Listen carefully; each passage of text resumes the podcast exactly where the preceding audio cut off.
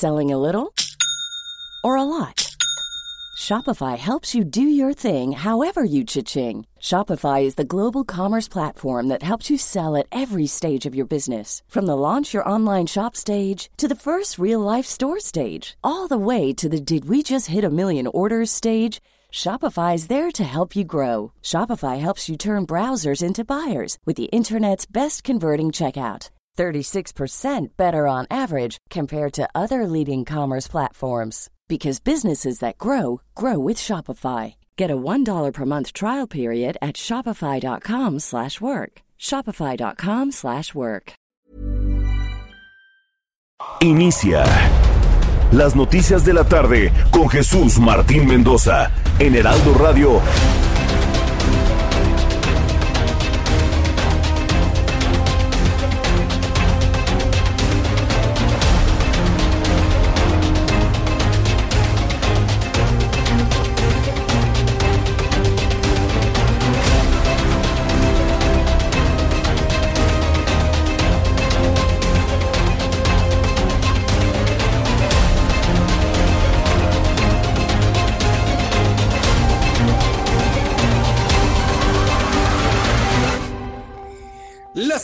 En punto, hora del centro de la República Mexicana. Bienvenidos, muy buenas tardes. Iniciamos el Heraldo Radio de este lunes 30 de marzo del año 2020. Me da mucho gusto saludarle. Yo soy Jesús Martín Mendoza. Como todas las tardes le digo, súbale el volumen a su radio que le tengo la información más importante hasta este momento. En primer lugar, quiero informarle que la Secretaría de Educación Pública, encabezada por Esteban Moctezuma Barragán, puso fin a los rumores que circulan en las redes sociales sobre el calendario escolar y pidió a la población estar atenta a los canales oficiales de comunicación. Yo sí quiero pedirle que esté muy pendiente todo lo que le voy a informar que ha dado a conocer la Secretaría de Educación Pública. No haga caso de rumores, sobre todo en WhatsApp, que se ha convertido en una de las fuentes de desinformación más terribles que usted se puede imaginar, pero bueno, finalmente eso ocurre. Hemos conocido cosas verdaderas, cosas falsas. Y bueno, pues yo le voy a pedir a usted que tenga mucho cuidado con la información que esté consumiendo. También quiero informarle que la Secretaría de Salud actualizó las cifras de coronavirus en México. Ya son 20 personas que pierden la vida por COVID-19 y hay 993 confirmados en todo el país. Así lo dijo Ricardo Cortés, director general de promoción a la salud ayer por la tarde. En nuestro país tenemos una distribución nacional eh, actualmente un total de 993 confirmados, aún eh, sospechosos hay 2.564 personas. Se han eh, estudiado y dado como negativos a COVID un total de 4.900. Lamentablemente hemos documentado la defunción de 20 personas por COVID-19. Bien, pues esto fue lo que se comentó ayer. Es importante que le actualice al día de hoy cómo quedamos ayer en cuanto a casos de coronavirus, porque debo decirle que en estos momentos todavía se realiza el Consejo de Salubridad, el Consejo Nacional de Salubridad, que sesiona para determinar medidas ante el coronavirus. Los resultados de este consejo se van a dar a conocer hoy por la tarde, en punto de las 7, la conferencia vespertina nocturnera de coronavirus que ya conocemos eh, de tiempo atrás. El Consejo de Salubridad General se reunió para definir la próxima estrategia que se implementará para reducir el número de contagios. Vamos a escuchar a Luis Antonio Ramírez, director general del Instituto de Servicios Sociales para los Trabajadores del Estado. Honestamente, para serle muy franco, yo creo que lo que hemos venido haciendo está ayudando para que la gente haya tomado conciencia de que tenemos que cuidarnos, protegernos y yo creo que el tema va a ir más relacionado a tratar de seguir induciendo a la gente que se guarde en su casa que haga un esfuerzo adicional para mantenernos el mayor tiempo en nuestra casa y solamente salir para lo más indispensable. Creo que estamos en el momento todavía oportuno para tratar de que el contagio no crezca y, y tratar de evitar los problemas de nuestro país. Bien, correcto. Bueno, pues esto fue lo que dijo el director del ISTE. Quiero decirle que el director del ISTE, el director del Estado Mexicano del Seguro Social, el secretario de Salud, que nomás no sirve para nada porque no dice nada, Hugo López Gatel, el presidente de la República, Marcelo Ebrard, bueno, todos los que están involucrados en materia de seguridad nacional y en materia de salud están reunidos con el presidente de la República. Nuestro compañero Ergad Ledesma desde nuestro programa de televisión he estado muy pendiente de lo que ocurre en este lugar y en cuanto tengamos las primeras reacciones, por supuesto, se las vamos a dar a conocer aquí en el Heraldo Radio. Así que recomendación, quiero pedirle que por favor esté muy atento de nuestro programa de noticias en punto de las 7. Avísele a todos sus vecinos, avísele a todos sus amigos, avísele a toda su familia, avísele a todas las personas que puedan que sintonicen su radio en las emisoras del Heraldo Radio, en el caso del centro del país, 98.5 de FM y 540 de amplitud modulada, porque vamos a estar muy atentos y tratando de entender y explicar lo que se informa en punto de las 7 luego de este Consejo Nacional de Salubridad. Quiero informarle que la Presidencia de la República difundió la carta que la madre de Joaquín Guzmán Loera le envió al presidente de la República, Andrés Manuel López Obrador, que sus abogados han entregado todas las pruebas a los secretarios de Gobernación, Relaciones Exteriores, Hacienda y Fiscalía General de la República, en donde se demuestra que su hijo fue entregado de manera ilegal al gobierno de los Estados Unidos. Y es que se ha convertido en un escándalo, yo no sé si planeado o no, y aquí sí tengo que decirlo, si es un asunto planeado, señores, no vamos a dejar el tema del coronavirus, pero tampoco nos vamos a centrar en algo que se ha convertido en la crisis más grande en credibilidad del gobierno de Andrés Manuel López Obrador. Hay que decirlo como es. ¿Cómo saluda a la madre de Joaquín Guzmán Loera? ¿Por qué lo hace? Dice el gobernador de Puebla, es que fue circunstancial. No es cierto, estas cosas se planean, gobernador. A nosotros no nos va a venir el gobernador de Puebla a decir qué pensar. Está usted mal. Este tipo de cosas se planean, sabían perfectamente bien que el presidente iba para allá, él sabía perfectamente bien que iba a ver a la mamá del Chapo Guzmán, ya lo sabían, no fue un asunto circunstancial. Y como lo dijimos hoy en televisión, lo vuelvo a decir aquí, ¿Cuántas? Ah, porque justifica López Obrador de que saludó a la señora, que porque es una señora adulta mayor y que para los adultos mayores merecen todo su respeto, independientemente de quién sea su hijo.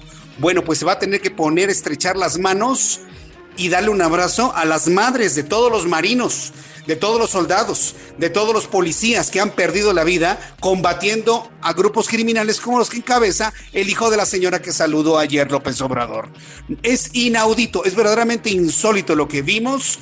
Sorprendente. Yo nada más le pido por favor que recuerde, dígame el nombre de un presidente, un solo presidente que haya saludado a la mamá de un narcotraficante perseguido en su tiempo. Nada más dígame el nombre de uno. Uno, por favor pero que se haya visto y que lo hayamos visto y que de una manera clara se diga, sí la saludé, ¿y qué? Porque esa fue la actitud del presidente hoy. Hoy en la mañana, sí, la saludé, ¿y qué? Esa fue la actitud. Bueno, pues aún este caso, señor presidente y gobierno federal, no nos van a hacer olvidar el asunto del coronavirus y que estamos cerca de la fase 3 y que la gente tiene que estar resguardada en su casa para evitar el contagio. ¿Quiere escuchar lo que dijo hoy en la mañana sobre el saludo a la mamá del Chapo Guzmán, el presidente López Obrador? Aquí lo que dijo. Y me dijeron que estaba ahí y que quería saludarme y me bajé de la camioneta y la saludé. Es una eh, señora de 92 años y ya dije, la peste funesta es la corrupción, no un adulto mayor, que merece todo mi respeto, independientemente de quién sea su hijo. Y lo seguiría haciendo a veces le tengo que dar la mano porque ese es mi trabajo a delincuentes de cuello blanco que ni siquiera han perdido su respetabilidad. Entonces, ¿cómo no se la voy a dar a una señora? ¿Cómo le voy a dejar la mano tendida? Esas son las justificaciones del presidente de la República, por increíble que le parezca. Eso fue lo que dijo hoy en la mañana. Y eso de que fue circunstancial, yo iba pasando ahí, llegó la señora, no es cierto. Y la, le voy a decir cuál es la prueba, que en el video se ve claramente cómo después lo aborda el abogado de Joaquín Guzmán lo era. Era un asunto completamente preparado, era un asunto completamente entendido por el presidente que iba a estar ahí la señora. Y la señora sabía la agenda de un presidente de la República para estar en el lugar preciso y exacto con un aparato de seguridad verdaderamente impresionante. Yo lo único que le quiero decir, independientemente de que el presidente con esta acción determine, yo saludo a estas personas y qué, yo lo único que quiero que vea es que finalmente hay una comunicación entre el gobierno y este grupo. Así de sencillo. Entenderlo y aceptarlo. Eso fue por lo que votaron 30 millones de personas. Ahora aguantarse ¿eh? hasta el final del sexenio. En otra de las noticias importantes del día de hoy, nos acabamos de enterar hace unos minutos que Gerardo Ruiz Esparza, quien fue secretario de Comunicaciones y Transportes durante el sexenio de Enrique Peña Nieto, sufrió un infarto cerebral este lunes. De acuerdo con fuentes, Ruiz Esparza, de 71 años y originario de la Ciudad de México, se recuperaba de una intervención en el Hospital ABC de Observatorio originada por tres coágulos. También quiero informarle en este resumen de noticias que la Organización Mundial de la Salud contactó hoy con los gobiernos de países miembros del G20 para pedirles que aumenten la producción de equipamiento médico para hacer frente a la pandemia del COVID-19 ante la escasez de material de protección eh, sanitario y otros productos vitales en la actual crisis. En este resumen de noticias también informo que la ciencia trabaja ya en un total de 20 vacunas. Ya ha identificado un total de 30 medicamentos potencialmente útiles contra el COVID-19, algunos de los cuales ya está en su última fase de aprobación definitiva. Noticias financieras, esto que le voy a informar es verdaderamente preocupante. Mientras usted y yo le estamos señalando al presidente que porque eh, saludó a la mamá de Joaquín Guzmán lo era. Mientras estamos esperando el Consejo de Salubridad para saber qué es lo que vamos a hacer con el coronavirus, ¿qué cree? Que la economía de nuestro país se deteriora. ¿Y por qué le digo que se deteriora? Porque el principal elemento de flujo de recursos financieros del exterior se está derrumbando. Hace unos instantes se informó que la mezcla mexicana de petróleo cayó 20.29% más. Imagínense, está en 10 dólares, en 10 dólares. En el momento en el que más bajo estuvo estaba en 12, luego subió a 14, recuperó a 16, se volvió a bajar a 14 y en este momento le tengo que reportar que cada barril de petróleo cuesta 10 dólares con 37 centavos por barril, de acuerdo con datos de petróleos mexicanos, los cuales se dieron a conocer luego de que la petrolera informara que ya opera en fase 4 o de máxima emergencia ante la epidemia de coronavirus en el país. Pero para que usted tenga una idea, en el presupuesto o en la ley de ingresos que se aprobó para el año 2020, se tenía contemplado un ingreso por petróleo de 45 dólares por barril. Hoy está en 10. ¿De dónde van a sacar los otros 35? Están en una situación verdaderamente de emergencia que podría orillar a este país a un recorte presupuestal. Y esto seguramente lo sabremos finalmente esta semana. En las noticias de los deportes, súbale el volumen a su radio. El comité organizador de los Juegos Olímpicos de Tokio anunciaron que la justa veraniega se va a disputar el año que entra, hasta el año 2021, del 23 de julio al 5 de agosto del próximo año. Bueno, pues esto es algo de lo más destacado del día de hoy. Como verá, programa sabroso, nutrido de información. Así que yo le invito para que ya en su casa, en el resguardo de su casa, se prepare un buen café, se prepare un buen té, prepare chocolate para todos los que se encuentran en casa, coloque la radio en el centro de la casa, suba el volumen a su radio y conozca las noticias más importantes. Vamos a revisar la información que se genera en otras partes de la República Mexicana. Empiezo con Claudia Espinosa, nuestra corresponsal en Puebla, en donde el gobernador de la entidad dijo que en todo momento cerrará filas con el presidente de la República, pues claro, a él le debe que esté inclusive vivo políticamente. Adelante, Claudia Espinosa, te escuchamos. Así es, te saludo con gusto a ti y a todos los amigos del Heraldo Media Group. Pues este día el gobernador del estado, Miguel Barbosa Huerta, opinó pues que a nadie se le puede negar un saludo. Esto a la pregunta sobre el saludo precisamente que el presidente Andrés Manuel López Obrador tuvo con la mamá del Chapo Guzmán. En ese sentido, pues señaló que el saludo fue de carácter circunstancial, ya que pues es como cualquier persona que extiende la mano. Dijo que son adversarios de la cuarta transformación los que están queriendo utilizar el momento complicado para deteriorar la imagen del presidente, por lo que él aseguró cerrará filas en todo momento con el licenciado López Obrador de manera literal, así lo dijo el gobernador de Puebla, Miguel Barbosa. Es la información que se ha generado hasta el momento. Muchas gracias por la información. Claudia, estaremos en contacto. Muchas gracias. Muy buena tarde. Hasta luego, Claudia Espinosa, nuestra corresponsal en el estado de Puebla. Vamos con Atahualpa Garibay, nuestro corresponsal en Baja California. Prohibido circular en Baja California a partir de mañana, ha dicho el señor Bonilla, gobernador constitucional. Adelante, Atahualpa, te escuchamos. Buenas tardes. A partir del primer minuto de este martes queda prohibido en Baja California transitar en un vehículo o deambular en las calles sin una justificación alguna.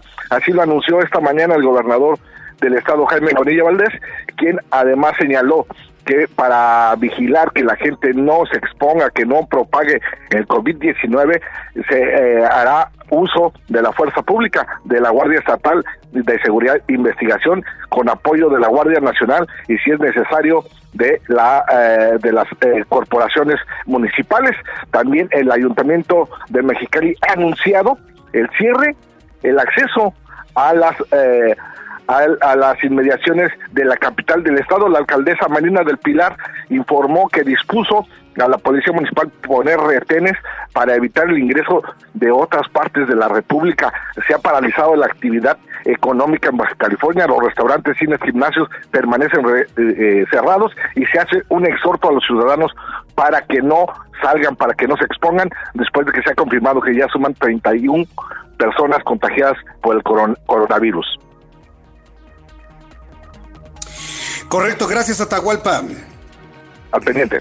Hasta luego, que te vaya muy bien nuestro corresponsal en Baja California. Quedamos pendientes con el Karina Cancino, nuestra corresponsal en Nayarit, y nos informa que impone nuevas medidas sanitarias en Nayarit y cierran dependencias. Adelante, Karina.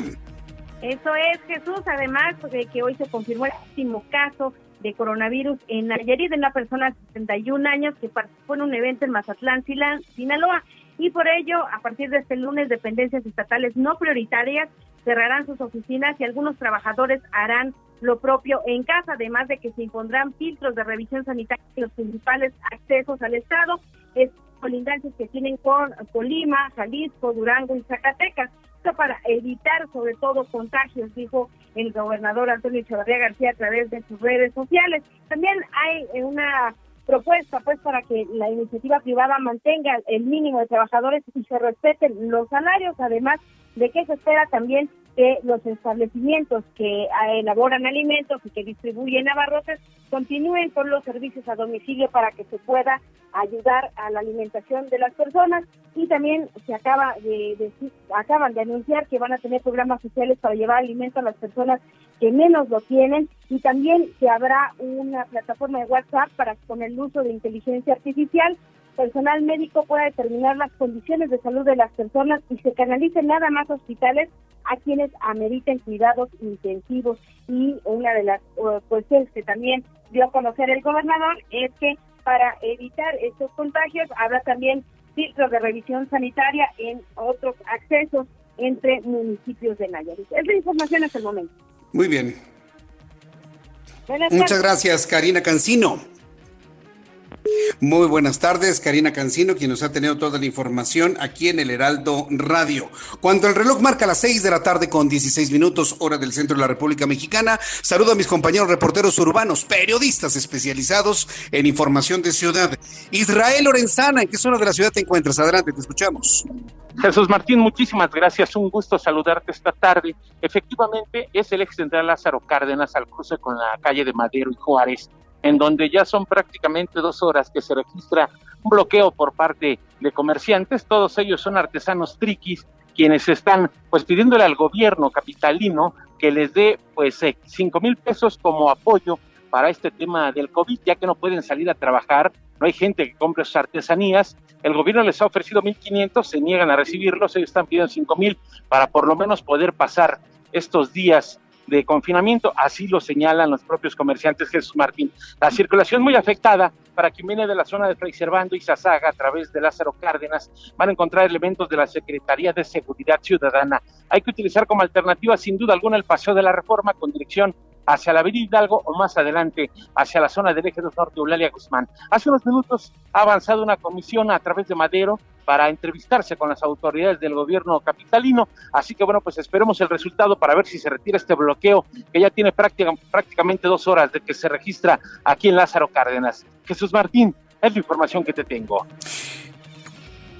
Muchas gracias por la información, Israel Lorenzana. Hasta luego. Hasta luego, que te vaya muy bien. Vamos con mi compañero Alan Rodríguez, quien nos tiene la información en estos momentos. Adelante, Alan.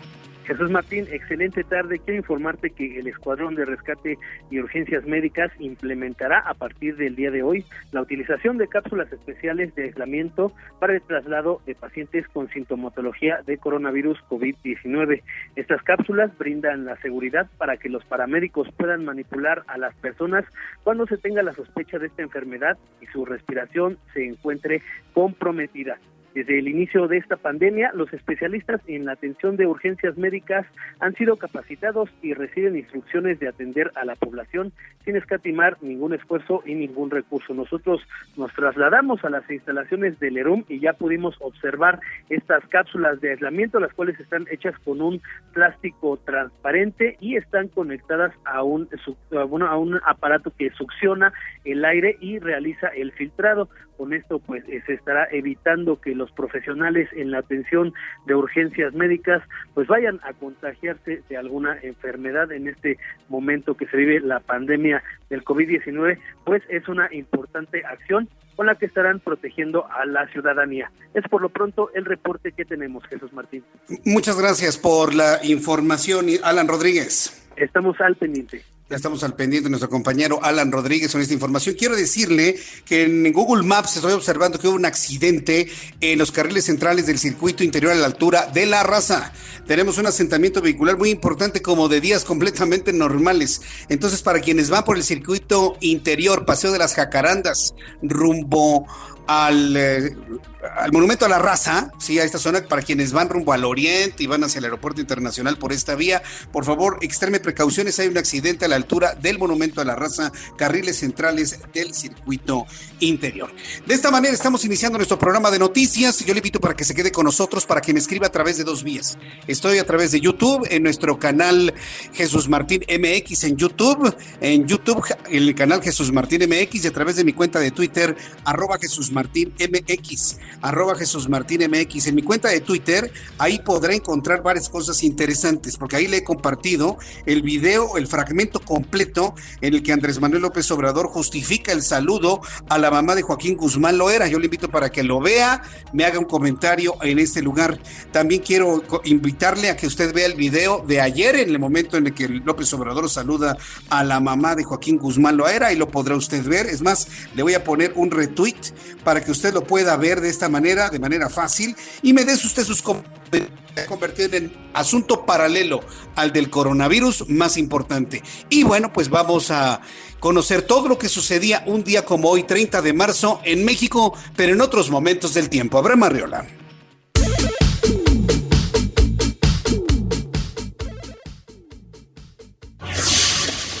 1823, Agustín de Iturbide, primer emperador de México, sale del país, rumbo al destierro. 1932, se estrena Santa, la primera película del cine sonoro mexicano basada en la novela homónima de Federico Gamboa. 1938, el Partido Nacional Revolucionario se convierte en el Partido de la Revolución Mexicana. Además, Hoy es el Día Internacional de las Trabajadoras del Hogar. Esto es un día como hoy en México.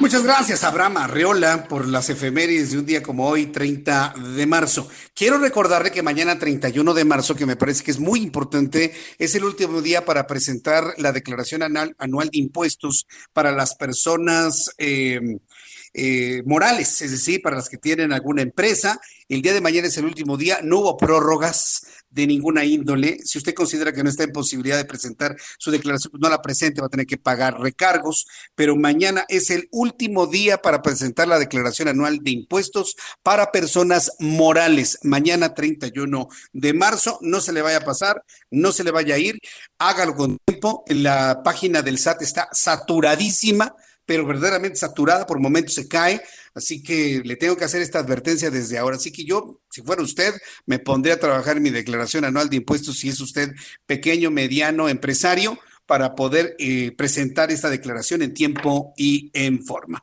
Bien, vamos a revisar las condiciones meteorológicas para las próximas horas.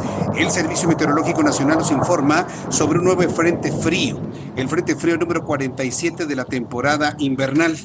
Eh, está informando el Servicio Meteorológico Nacional que prácticamente ya es de los últimos sistemas fríos que vamos a tener durante esta temporada. Así que, pues disfrútenlo, disfrútenlo, aunque lo que ya queremos, evidentemente y por supuesto, de lluvia.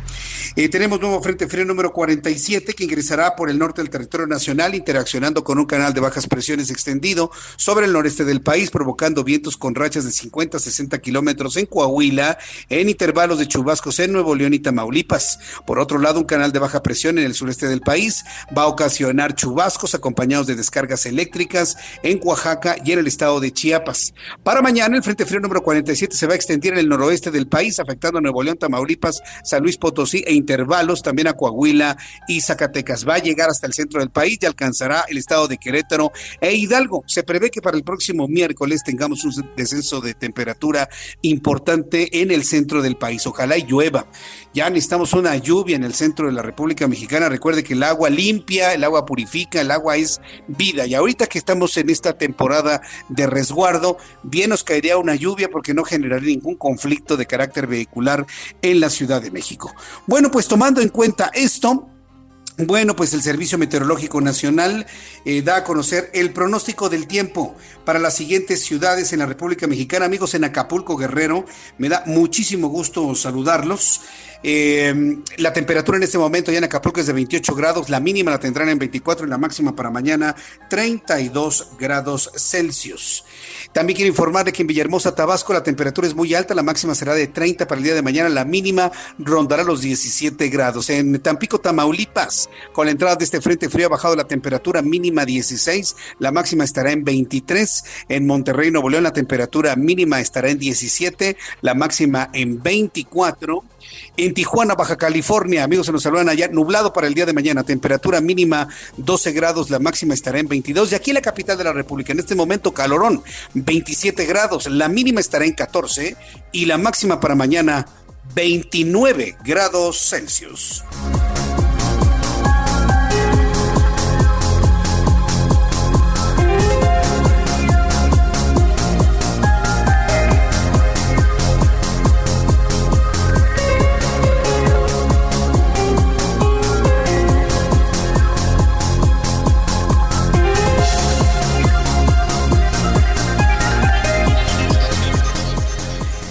Ya son en este momento las 6 de la tarde con 25 minutos, 6 de la tarde con 25 horas del centro de la República Mexicana. Escucha usted el Heraldo Radio y yo soy Jesús Martín Mendoza, que le acompaño con las noticias a esta hora de la tarde.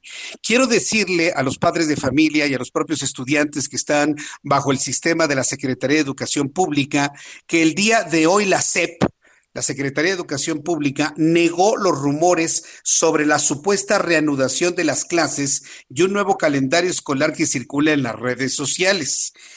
Hay que tomar en cuenta que hay una gran cantidad de rumores, hay una gran cantidad de rumores que se le achacan al gobierno federal, sobre todo en esa necesidad de no reconocer la crisis que en este momento estamos viviendo.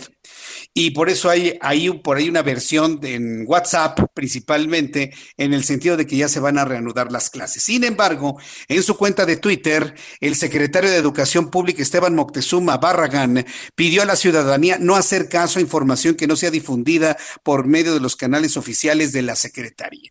Es decir, las clases siguen suspendidas hasta el próximo 20 de abril. Las clases siguen suspendidas hasta el próximo 20 de abril. De hecho, lo la paralización nacional está contemplada hasta el 19 de abril, lo ha dicho el propio subsecretario de Promoción a la Salud, Hugo López Gatel, él lo ha comentado. Sin embargo, también ha sido muy claro de que esto se podría extender. Y yo quiero adelantarle que los elementos noticiosos que tenemos en la mesa, porque también podemos de alguna manera especular, no se trata de especular, pero con los elementos noticiosos que tenemos en la mesa es altamente probable que se extienda el tiempo de resguardo y de inactividad en el país. Debo decir por qué. Porque hoy el presidente de los Estados Unidos, Donald Trump, anunció que la paralización de la economía puede extenderse hasta el mes de junio. Si en México extendemos un mes más, lo que actualmente tenemos contemplado, nos vamos hasta, hasta el mes de mayo, pero Estados Unidos ya va en junio. Entonces, miremos y sintamos a Estados Unidos como una especie de termómetro de lo que está pasando en Norteamérica. Y no con esto le quiero decir que nos vamos a ir hasta junio, claro que no. La indicación en este momento es reactivar la economía a partir del 20 de abril. Pero toda la evidencia de la forma en la que se está extendiendo el coronavirus nos indica que nos vamos a quedar más tiempo en casa.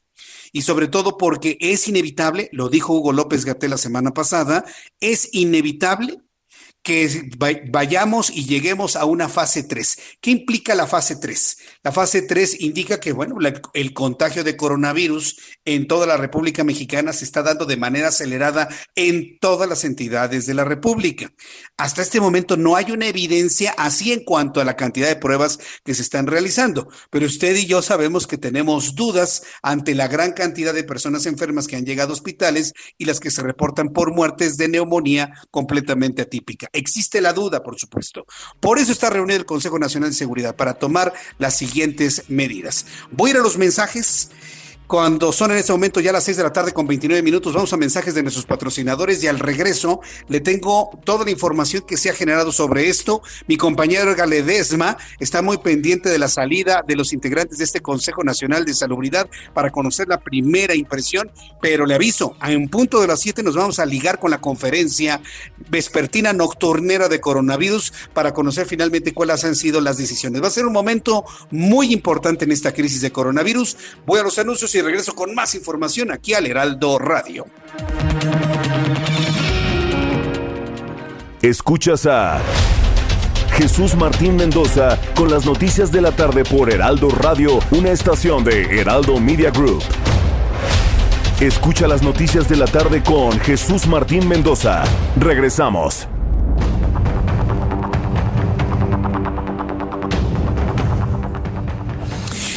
Continuamos en el Heraldo Radio en toda la República Mexicana. Me da mucho gusto saludarle en el centro del país. El reloj marca las 6 de la tarde con 34 minutos, hora del centro de la República Mexicana. Le saluda Jesús Martín Mendoza como todas las tardes pues sobre el Consejo de Salubridad que está sesionando en estos momentos y estaría pues a punto de terminar la sesión del día de hoy. Estamos atentos a los resultados de este encuentro en materia de salud. Es uno de los momentos más importantes, yo le diría, y en cuanto al problema del coronavirus. Se dará a conocer nuevas medidas que tomará el gobierno federal para evitar el número de contagios por COVID-19 en nuestro país. La evaluación fue realizada esta tarde por el Consejo de Salubridad General.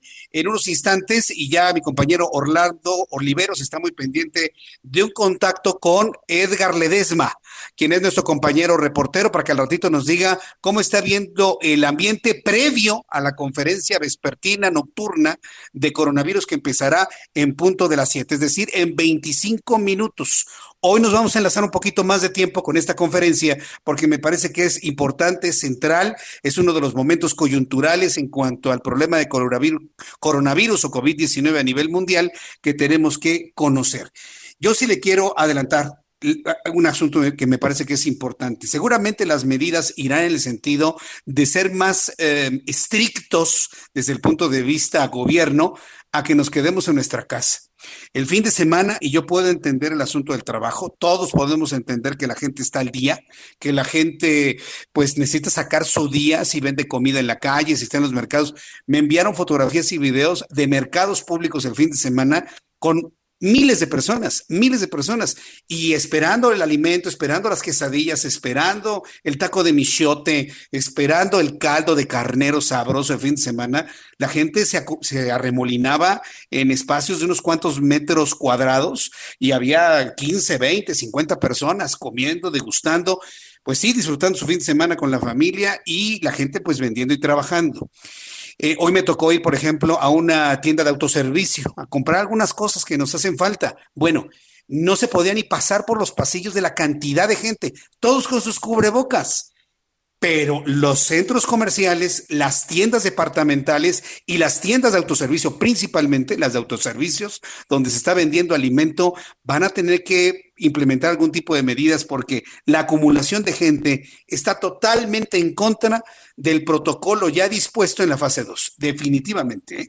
Y lo tengo que mencionar, la ANTAD está consciente de esta situación y bueno, pues vamos a estar muy pendientes de cuáles van a ser las decisiones en torno a los lugares donde en estos momentos se aglomera mucha gente, que son centros comerciales, que son tiendas de autoservicio, que son mercados públicos, tianguis, y bueno, pues la gente sigue yendo. Ve usted la calle, hay tránsito, la gente está fluyendo, va y viene, digo, no con la frecuencia de todos los días, pero hay gente que está haciendo su vida totalmente normal. Así que no dude usted que las medidas que se anuncian el día de hoy vayan así en el sentido de ser más coercitivo, el decir, Quédese en casa, no debe usted salir. La Secretaría de Salud ayer informó que ya son 20 personas las que pierden la vida a consecuencia de coronavirus ratito, que además de que se ha confirmado 993 casos, hoy superamos los mil casos ya de coronavirus en México. En conferencia de prensa ayer, el director de prevención de la dependencia explicó que hasta el momento se han descartado 4.995 casos de coronavirus en el país, aunque también existen 2.564 pacientes sospechosos de estar contagiados. Eh, voy a platicar un poco más adelante, me va a decir Orlando si lo tenemos ya listo, Mauricio Merino, quien es ex consejero del Instituto Federal electoral. Hay varias personas que me han preguntado, bueno, Jesús Martín, si la situación en el mundo está de resguardo, de suspender todo, vaya, no hay ni Juegos Olímpicos. ¿Qué va a pasar con las elecciones de este año? Hay dos procesos electorales. Bueno, pues le vamos a preguntar en unos instantes más a, los consejeros del, del IFE y a un ex consejero qué es lo que él recomendaría si fuera consejero. Que se pospongan los procesos electorales de este año, o simplemente esperar al, mes de junio a ver si efectivamente ya estamos en una curva totalmente descendente en cuanto a los contagios por coronavirus. Pero pues mientras son peras o son manzanas, y en unos instantes platicaré con él, hay otro asunto que usted dentro de este tiempo tiene que ser muy consciente. Evite los abusos. Evite que la gente que le esté vendiendo huevo, pollo, eh, al, al algún otro producto importante para el alimento diario de la familia. No se pasen de listos. Desde la semana pasada, Ricardo Sifil, el Procurador Federal del Consumidor, bueno, pues eh, comentó que se van a eh, dar sanciones muy importantes, muy fuertes a todos los comerciantes que abusen en la venta de, de huevo, de pollo, carne de pollo en todas sus presentaciones, ya sea pollo entero, en trozos, pechuga, pierna, muslo, lo que usted compre, ¿sí? Y el kilogramo de tortilla. Están vendiendo en más de 20 pesos el kilo de tortilla en el norte de la República Mexicana. Tiene usted que denunciar esto y la mejor forma de castigar al que quiere abusar es no comprándole absolutamente nada. En un ratito voy con detalles de lo que dijo Ricardo Schiffel en la mañanera, que por cierto fue mucho de lo que nos dijo en nuestra entrevista de la semana pasada. Tengo la línea telefónica a Mauricio Merino, ex consejero del Instituto Federal Electoral, a quien yo le agradezco estos minutos de comunicación con el auditorio del Heraldo. Estimado Mauricio Merino, bienvenido, muy buenas tardes. Jesús Martín, ¿eres tú? Sí, soy yo. Bienvenido, bienvenido Mauricio. Me da, me da, mucho gusto saludarlo, bienvenido. Bueno, pues le están exigiendo al gobierno que la salud sea lo más importante por encima de los temas político-electorales. ¿Cuál sería la recomendación de Mauricio Merino hacia los dos procesos electorales que se avecinan a mediados de este año y tomando en cuenta cómo están las cosas? ¿Cómo lo ve Mauricio Merino? No, mira, en este momento lo menos importante es eso, con toda sinceridad.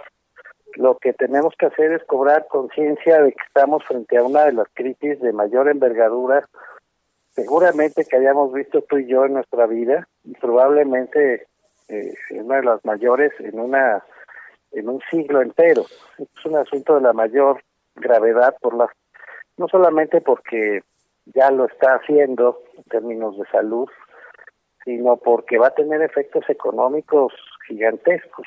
La combinación de la falta de crecimiento, de la devaluación del peso, de la pérdida de eh, producción en todo el mundo, no solamente en México, la caída de los precios de petróleo, suma y sigue. Eh, nunca habíamos visto un escenario tan ominoso. Pues en este momento, la verdad, Lo menos importante es pensar en la siguiente elección, francamente te lo digo. Creo que es muy importante tratar, por el contrario, de concentrarnos en la gravedad de la situación que estamos eh, viviendo y eh, reaccionar de la manera más armoniosa, más articulada, más coherente posible eh, frente a la crisis que se nos viene. Eh, Ahora hay que eh, actuar ya con la gente que tiene menos ingresos, con la que vive al día. Tú sabes que de acuerdo con la encuesta nacional de ocupación y empleo, casi 15%, 14.8 de la población económicamente activa, estamos hablando de millones de personas, recibe sus ingresos de la calle, de lo que trabaja al día. Y 36% de lo que vive en una semana va juntando, pero no con un salario, no con un empleo fijo, sino de lo que va sucediendo en la calle, en lo que vende, en el, en el puestecito, en el trabajo que físicamente se ofrece a los demás. Hay dos y medio millones de trabajadoras del hogar que en este momento lo están pasando muy, muy mal. Hay tres millones de adultos mayores de 60 años que no tienen garantizada eh, su manutención cotidiana. En fin, estamos frente a un escenario francamente ominoso y lo que nosotros, este movimiento en el que yo participo orgullosamente, ha venido diciendo, y te agradezco mucho la oportunidad de decirlo por estos micrófonos, es justamente que tenemos que poner la mayor atención en la coordinación de todos los esfuerzos para evitar que la politización, la polarización, los pleitos de callejón político acaben empeorando la situación que ya de suyo es muy delicada. Bueno, pues a mí me parece que este tipo de recomendaciones se tienen que extender a todo lo que es la vida pública de nuestro país. No hay nada más importante en este momento que cuidar la salud. Vaya, este, ni saludos a personajes de, de, la política y del crimen, ¿no? Yo creo que eh, se tiene que normar mucho criterio en esto, ¿no, Mauricio Merino? Absolutamente, mira, lo hemos platicado largamente. En el Consejo Asesor de nosotros, esta es la carta que le enviamos al presidente de la República el día de hoy y al eh, secretario de Salud, en tanto que presidente del Consejo de Salubridad General, eh, está suscrita por el Consejo Asesor de nosotros, que lo integra Cuauhtémoc Cárdenas, Clara Jussidman, Jean Meyer, José Ramón Costillo, Luis Raúl González, Marta Lamas, Rosy Seco y Silvia Molina. Está firmada también por la ejecutiva de nosotros, donde está Alejandro González, Arán Barra, Eunice Rendón, Aide Pérez Garrido, Jesús Rodríguez Cepeda, Jorge Romero, Lisa Sánchez, Lourdes Morales, Luis Fernando Fernández y tu servidor. Hemos estado hablando mucho, hemos documentado estos datos que te doy, están en la página de nosotros. No hay evidencia, no hay gritos, no hay intención electoral de ninguna especie, hay una preocupación sincera porque nos pongamos de acuerdo, porque de veras la crisis que nos viene es inédita. Y más vale que vayamos cobrando conciencia de lo que tenemos que enfrentar. Bien, pues Mauricio Merino, me ha dado mucho gusto tener esta oportunidad de saludarlo a través de los micrófonos del Heraldo Radio en un momento de contingencia pues muy complicado, muy difícil en nuestro país. Yo creo que eh, suena saludable saber que inclusive quienes están involucrados desde una institución ciudadana como es el INE, o bueno, lo estuvieron, como el caso de usted, pues sensibilizar de que el asunto político puede pasar a segundo término mientras está en vilo la salud de la sociedad mexicana y la del mundo. Así que pues Mauricio Merino, agradezco mucho estos minutos de comunicación con el Heraldo. Muchas gracias. Un abrazote y mantengámonos cerca. Hasta muy pronto. Nos mantenemos en contacto, claro que sí, para una charla futura de análisis político y demás lo podemos hacer, Mauricio. Muchísimas gracias por este tiempo. ¿eh? Abrazo. Hasta luego, que le vaya muy bien. Abrazote, que le vaya muy bien.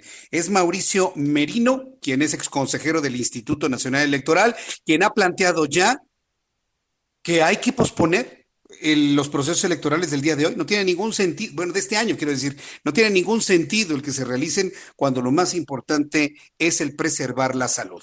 A ver, le tengo dos asuntos importantes desde el punto de vista noticioso. Por favor, súbale el volumen a su radio. Esto es muy importante. Hace unos instantes, hace unos instantes, Francisco Domínguez, gobernador constitucional del estado de Querétaro, ha confirmado que tiene COVID-19. Dese cuenta, ya van tres gobernadores Ya van tres gobernadores que dan positivo, el gobernador de Hidalgo, el gobernador de Tabasco y ahora tenemos al gobernador de Querétaro quien en su cuenta de Twitter escribe lo siguiente. Hace unos momentos me confirmaron que arrojó, arrojé resultado positivo. Me encuentro bien atendiendo los protocolos. Permaneceré en casa durante el periodo de esta de eh, aislamiento. Ha escrito Pancho Domínguez, gobernador de Querétaro. He establecido un mecanismo de comunicación permanente con mi equipo de trabajo y asesores externos. Desde aquí seguiré dirigiendo cada etapa del plan establecido en Querétaro para hacerle frente a esta contingencia sanitaria y controlar la epidemia de nuestro estado.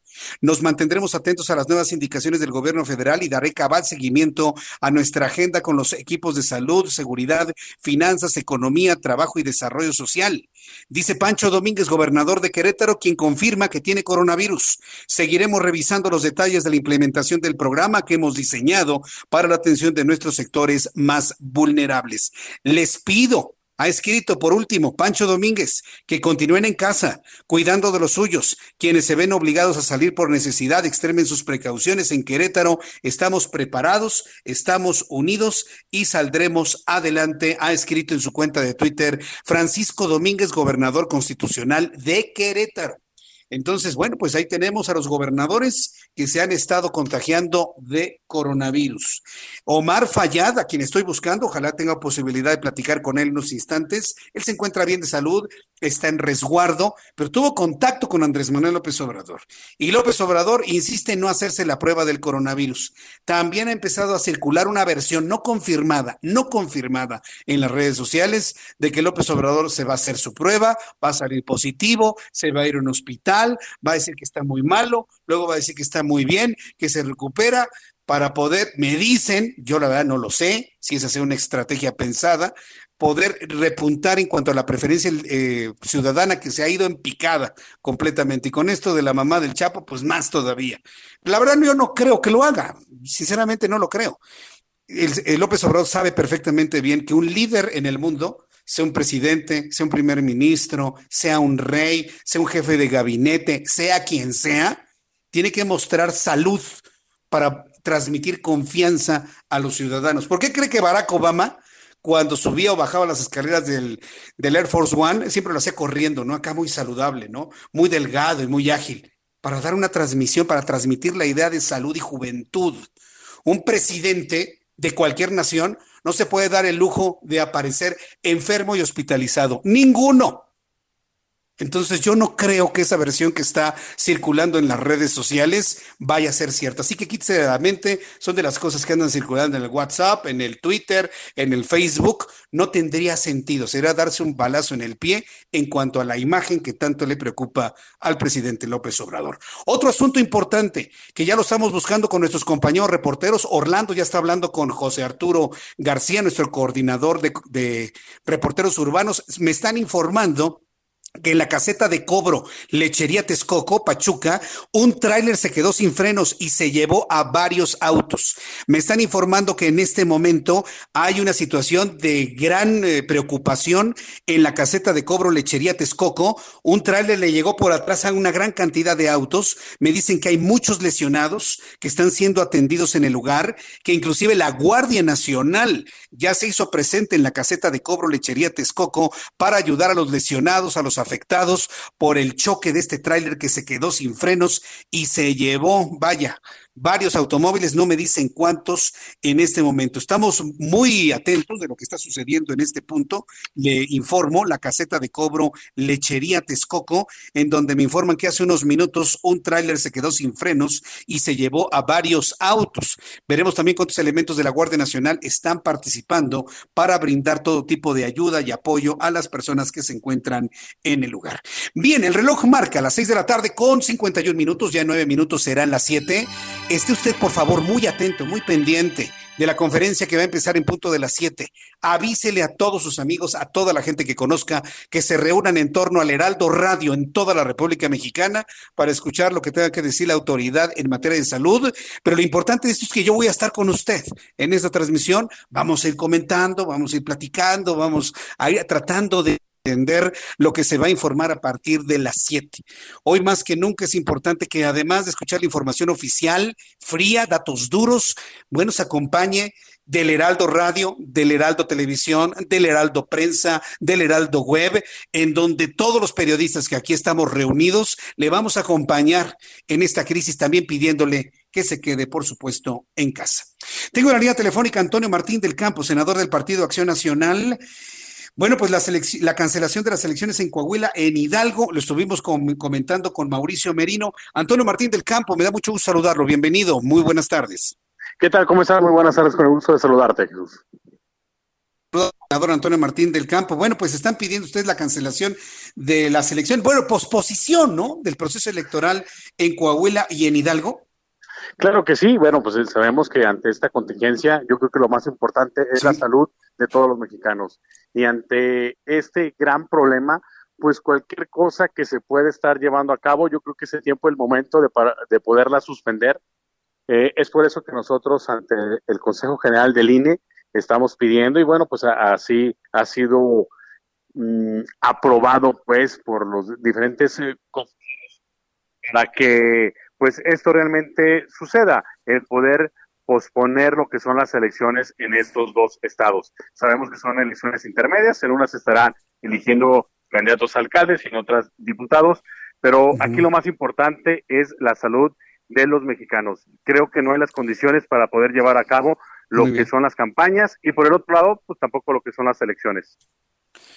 Correcto, muy bien. De este punto, yo creo que esto redondea mucho lo que estuve platicando con el ex consejero del IFE, eh, Mauricio Merino. Ahora, Antonio Martín del Campo, sé que de manera paralela al coronavirus, pues se dio este saludo, que la verdad, yo creo que eh, el que piensa de que fue circunstancial, pues la verdad es muy inocente. Un presidente de la República tiene una agenda la gente que está ligada a un personaje como Joaquín Guzmán Loera también tienen una agenda y es evidente que el saludo de ayer del presidente a la madre Joaquín Guzmán Loera había sido pactado, había sido organizado, ya había sido planteado. Hoy en la mañana el presidente explicó que porque era un adulto mayor, pues le merece todo su respeto, sea su hijo quien sea. ¿Ustedes considerarían eso ya como una explicación de López Obrador o qué más explicaciones le pedirían al presidente de la República como senadores del PAN, Antonio? Bueno, yo creo que hoy más, que nunca sabemos cómo ha sido el trato precisamente hacia la familia Guzmán, eh, cómo dejó en libertad a Ovidio, al hijo, y por supuesto que no nos extrañe eh, nada ese, ese acercamiento de lo que es el gobierno federal con lo que es eh, la familia Guzmán. Lamentamos muchísimo esos acontecimientos que se dieron precisamente con el enfrentamiento y que posteriormente dejaron en libertad a Ovidio y bueno, pues el día de ayer en esta reunión eh, o en este evento, en donde casualmente eh, va y saluda a la mamá del Chapo. Eh, creo que en política no hay casualidades, ¿eh?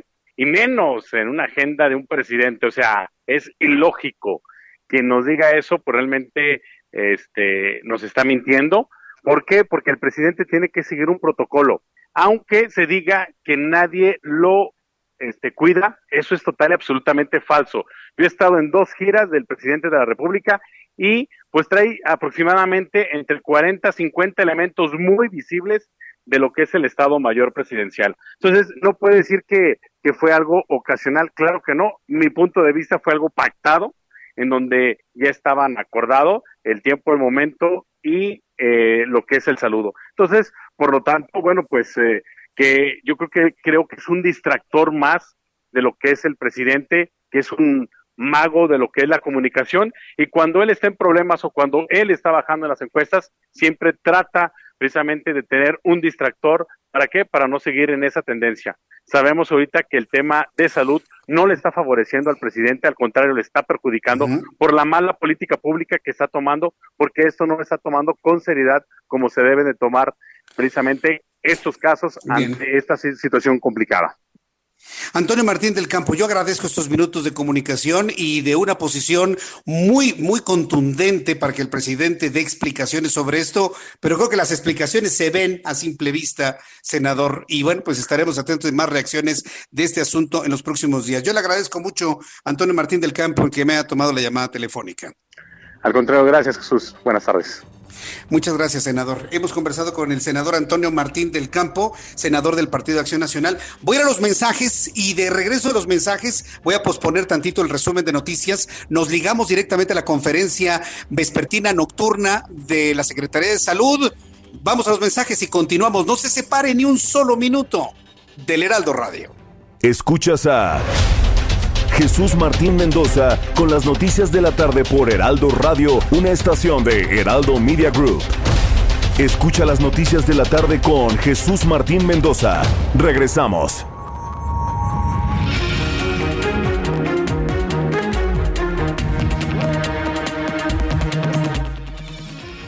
Son en este momento ya las 7 en punto, 7 en punto hora del centro de la República Mexicana. Escucha usted el Heraldo Radio. Le saluda Jesús Martín Mendoza, acompañado de este equipazo de profesionales de la información del Heraldo Radio, muy pendientes para enlazarnos en cualquier momento en cualquier momento a la conferencia, a la conferencia vespertina nocturna sobre coronavirus, que el día de hoy es especialmente importante, especialmente destacada, porque van a dar a conocer los resultados de los acuerdos tomados en el Consejo Nacional de Salubridad que encabezó el propio presidente de la República. Entonces, bueno, pues en unos instantes vamos a estar en contacto con ello y vamos mientras tenemos el inicio de esta conferencia. No ha iniciado, ¿verdad, Orlando? No hemos, no ha iniciado. Bueno, voy a aprovechar para darle un resumen con las noticias más importantes. La unidad de inteligencia financiera, la unidad de inteligencia financiera bloqueó diversas cuentas bancarias a 18 personas, 14 días vinculadas con el cartel de Sinaloa, así como cuatro relacionados con Rafael Caro Quintero. Respecto a Caro Quintero, la UIF detectó que los familiares y amigos del narcotraficante prófugo utilizaban bancarias para lavar dinero, pues reportaban movimientos que no correspondían a ningún ingreso. Le informo que se ha derrumbado el precio del petróleo mexicano, cuesta hoy 10 dólares, solamente 10 dólares cada barril de petróleo, estaba en 55 antes de la crisis. Hoy cada barril de petróleo vale en el mundo solamente 10 dólares. La baja de la demanda de hidrocarburo por la pandemia en China y la guerra entre Arabia Saudita y Rusia han incrementado estas devaluaciones del hidrocarburo en todo el mundo.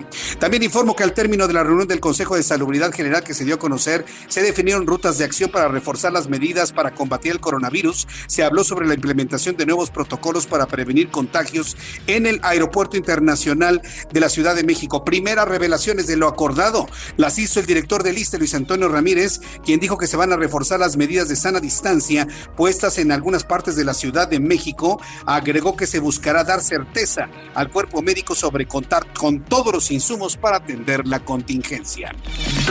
Estas son las noticias en resumen. Esto es toda la información en resumen.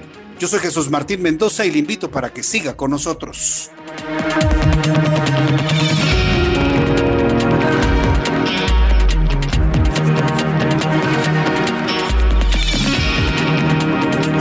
Momento es con tres horas del centro de la República Mexicana. Está por empezar ya la conferencia nocturna. Estoy observando y le describo lo que está ocurriendo en estos momentos. Eh, está Hugo López Gatel, quien ya está a punto de tomar su asiento en la parte más extrema de la mesa, del lado izquierdo, si usted ve la pantalla de frente. También observamos al señor Jorge Alcocer, que es el doctor Jorge Alcocer, quien es el secretario de salud, que la verdad, pues nunca ha participado. Veo la llegada de Olga Sánchez Cordero, secretaria de Gobernación. Eh, en cualquier momento va a empezar. Llega también Marcelo Ebrard, secretario de Relaciones Exteriores. Observo al almirante. Rafael Ojeda de la Marina Armada de México y también al general secretario de la Defensa Nacional. Son las seis personas que conforman la mesa que en estos momentos está a punto de iniciar. Si podemos subir el volumen, eh, Orlando, y poder escuchar lo que está sucediendo en estos momentos. Vamos a escuchar el ambiente que se vive en esta transmisión que da a conocer el Centro de Producción del Gobierno, ese Propie. Y en estos momentos se inicia la conferencia. Súbale el volumen a su radio. Escuche usted el Heraldo Radio. Yo soy Jesús Martín Mendoza. Y en principio yo quiero agradecer a la población mexicana por su confianza, solidaridad, comprensión y disciplina ante este difícil reto de salud poblacional. Desafío Estamos escuchando a Jorge Alcocer, quien es el secretario de Salud del Gobierno Federal y estatales hemos enfrentado con responsabilidad y tino. No se alarmen, les aseguro que los médicos, las enfermeras, los científicos y todos los trabajadores de la salud de la nación formamos un excelente equipo. Como ustedes pueden ver en la primera imagen, si es que llega.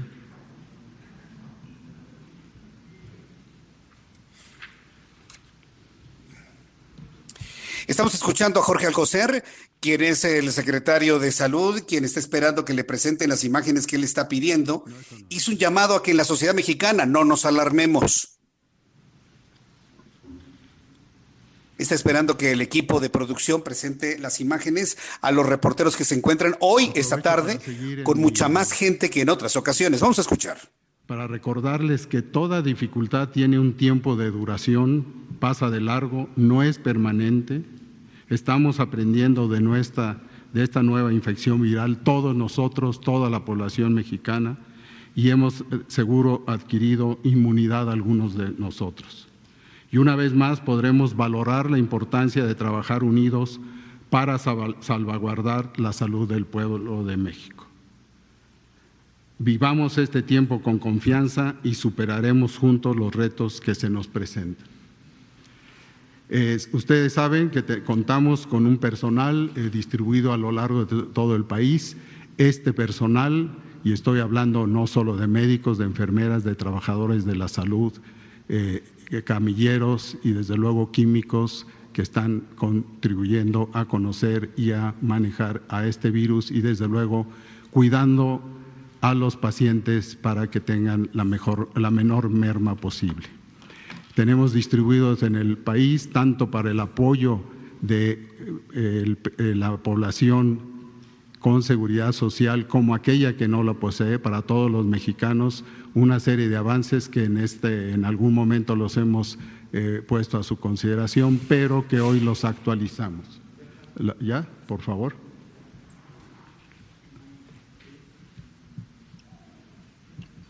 Estamos escuchando a Jorge Alcocer, que de manera inusitada ha iniciado esta conferencia, a diferencia de lo que había ocurrido en los días anteriores, desde que se da la conferencia vespertina nocturna con los datos sobre coronavirus. Los reporteros ahí presentes, que por cierto también se notan corresponsales internacionales, observan atentamente. Vamos a escuchar. Conocen esto, eh, quiero señalar, recordarles que hemos desde el año pasado puesto atención a todos estos elementos, a todas estas posibilidades de manejo, en lo cual cubren todas las instancias de salud y que cubren a 60 millones de habitantes en la parte no con sin protección, sin seguridad social y el resto de la población. La siguiente, por favor.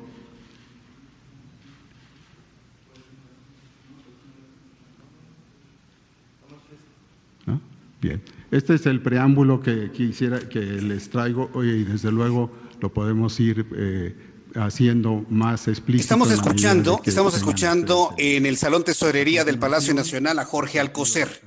En unos instantes, Jorge Alcocer va a informar que en México hay 1.094 casos confirmados. Hay 2.752 sospechosos, 5.635 negativos y ya hay 28 muertos en México. 28 muertos en México. La cifra subió 8 muertos más el día de hoy, con 1.091 confirmados. Estos son los datos centrales, fundamentales de lo que se va a informar el día de hoy. Y en el mundo ya nos acercamos a casi 700 mil personas confirmadas con coronavirus en el mundo, con una tasa de letalidad que ha ido subiendo, ya es de 4.8%. Vamos a escuchar al señor, al doctor Hugo López Gatel. Que son 526 mil 635 son los que han ocurrido en los últimos 14 días.